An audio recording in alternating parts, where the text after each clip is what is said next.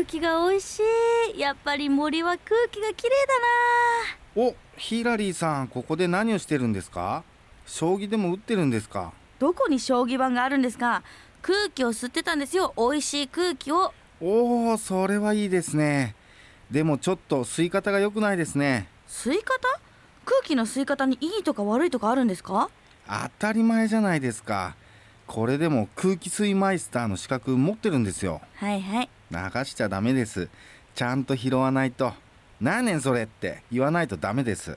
でどうやって空気吸うんですか？まずスーッと大きく吸います。スーですね。それで？そしたらまずヒーッと吐きます。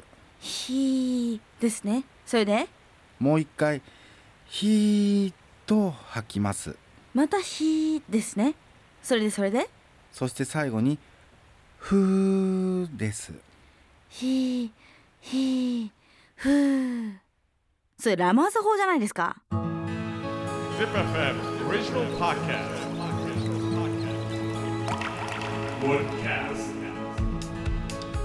こんにちはヒラリーです。ウッディーラーの樋口です。ZIPFM オリジナルポッドキャストウッドキャストこの番組は森と人の距離を近づけるプロジェクトウッディーラーの樋口さんといつかツリーハウスを作ってみたい私ヒラリーがものづくりと森づくりをつなげる自然まみれのプログラム。ぜひ最後までお付き合いください。あの森で空気吸うのにルールはありませんので皆さん。自由に吸って帰ってください。はいお願いします。ただねもうすぐ花粉のシーズンが始まるのでもうそんな時期なんですか？うー、もうん年々早くなってますよね。はいまあ、さて今回のエピソードなんですが森に生えてる木を使って建てたお家について、うん。これってどれくらい住めるものなんですか、あのー住宅の耐用年数ですね。これれはね木材のあのそのものの寿命とうん。メンテナンスでいろいろ変わってくるんですよ。へえ建物に合う木っていうのは何があるんですか、うん、あの建物の構造に適した木材だとうん。ヒノキ、はいでこれはね水分にあの強くて腐りにくい。おーで香りがいいっていうのとかうんうんね、好気性もあるよと。うん。それからヒバ、ヒバ。うん、これはねヒバっていうのはあの能登とかね、うん。青森県にあの特別に生えてるちょっとヒノキに似たようなあの木なんだけど。少ないんですかねそうそうそうそう。うん、でこれはね特にねその湿気とかね水に強いんですよ。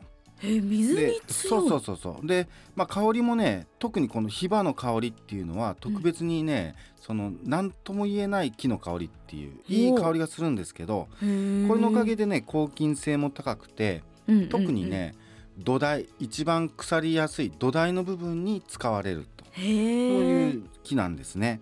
であとは杉。これはねやっぱりあの日本の中でもかなり多く生えてまして、うんうん。まあ安いそれからなんていうんだな重さもねちょっと軽いんですよね。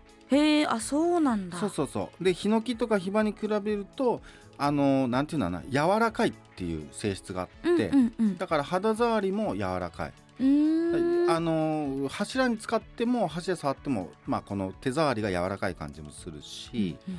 でこのなんていうんだな木が軽いんでね、うん。えっと家を軽く作るっていうこともできるしへええ軽く作るメリットって何なんですか？あの重くしちゃうとさ、うん。こう沈んじゃったりこう変形しちゃったりとか、ああなるほどね、うん。する場合もあるし、うんうんうん。であとはこの杉のいいのはねこの内装材って言ってこの床に使ったり壁板に使ってうんうん。やると、こう足触りがいいとか。なるほど。で軽いっていうことは空気をいっぱい含むんで、うん。あったかくなるんですよ。へえじゃあ冬とかは結構ありがたかったりするんですかね？そうそうそうそうそう。結構こう木によってそれぞれ特性があるんですね。はい。ちょっと気になったんですけどこのヒバっていうのはこう土台に使われることがうん、ある。でこう杉はこう壁とか床っていうふうに言ってたんですけど、場所によって木を変えたりとかっていうのもあるんですそう。かへえあのーまあヒバ今土台っていうふうに言いましたけど、土台でもねうん。栗の木、おお栗、うんうんう、うん。ん、栗の木は硬くて特に水に強いんですよ。へえでこれを土台に使うっていうのもある。そうなん。なんかてっきり全部同じ木で作るもんだと思ってたんですけど違うんですね。そうそう。場所によってこう変えていくんだ。ああそれ知らなかったな。だからもっと細かく見ると、うん。特に水に強いとかうんうんうん。いうとこになると、お風呂場のこの浴槽の木とかはいはいはいこれはねはいサワラっていうこれもねヒノキに似たような木なんだけど。へええ見た感じも模様っていうかこう色とかもちょっと違ったりするじゃないですか木によって、なんか変なバランスになったりしないんですか？それはね大丈夫。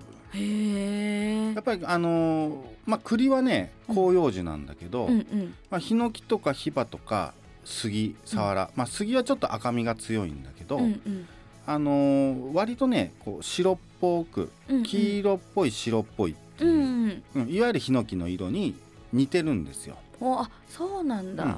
だからまあトータルでねあのーまあいろいろ使ってもうん。バランスよくへ見えてて全然気にならない。そうなんだ、うん。それは嬉しいですね。こうやってこう木材を使って建てた住宅っていうのは何年くらい耐久があるもんなんですか？あのねこれまあ法律でいうその法定耐用年数っていうのがありましてこれにのっとると、まあ、22年あ。になります。短いですね。私と同い年。うん、もうわたえ22年、うん。でもなんか結構築40年のお家とかそこら中にあると思うんですけど。そうそう。あの法定耐用年数っていうのは、うん。あくまで建物の価値を決める時の計算用の数字でうん。住宅ローンの審査でもあの使われたりする数字なんですよ。なのであの住宅の寿命とは全く関係ない数字なんです。そうなんですねじゃあこの実際の建物の寿命っていうのはどれくらいなんですか？まあだいたい30年ぐらいで答える人が多いと思います。うん、ただねあの住宅ローンの最長は35年ですしうん築40年以上の木造住宅も販売されてます。うん。うんであと築100年を超えるようなねあの古民家みたいな、はいはいはい木造住す宅に住んでる人もいるので、まあ、あの何年ですって決めるのはやっぱり難しいんですよね。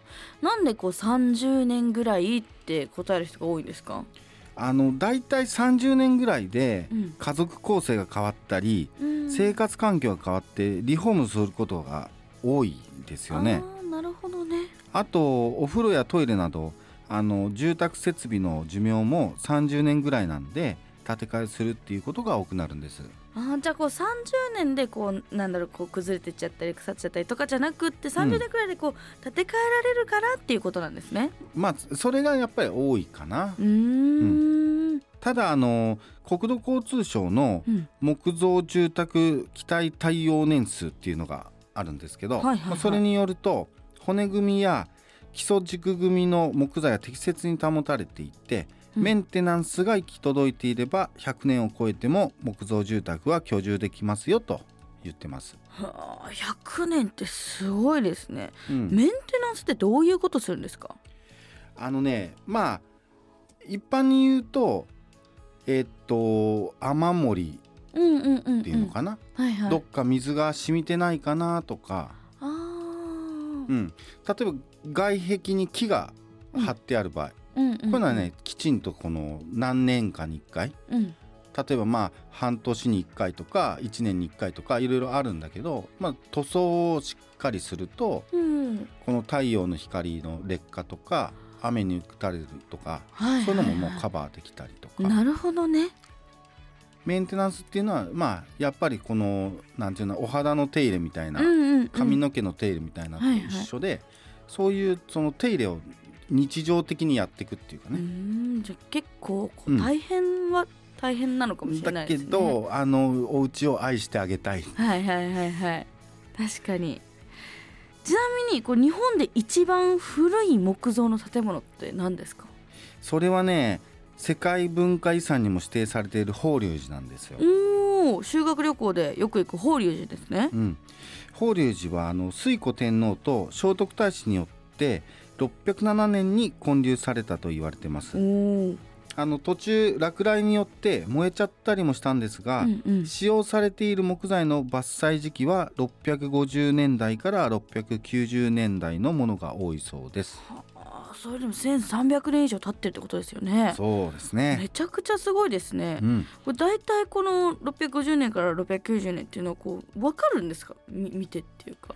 あのねが残ってるんですかね？えーっとねこれすごくてはい、この木材っていうのはうん、あの記録装置とも言われててほうほうほう。この木の細胞をね、うん。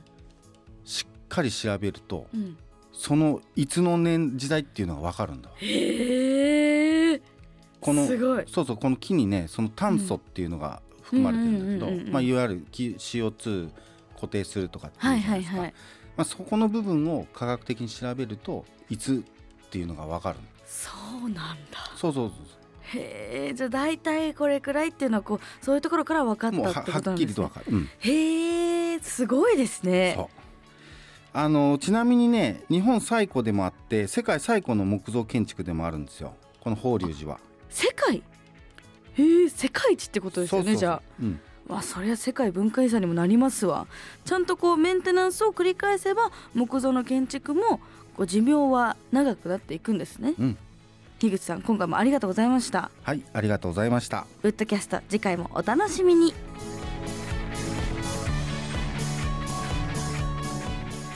森は森は森は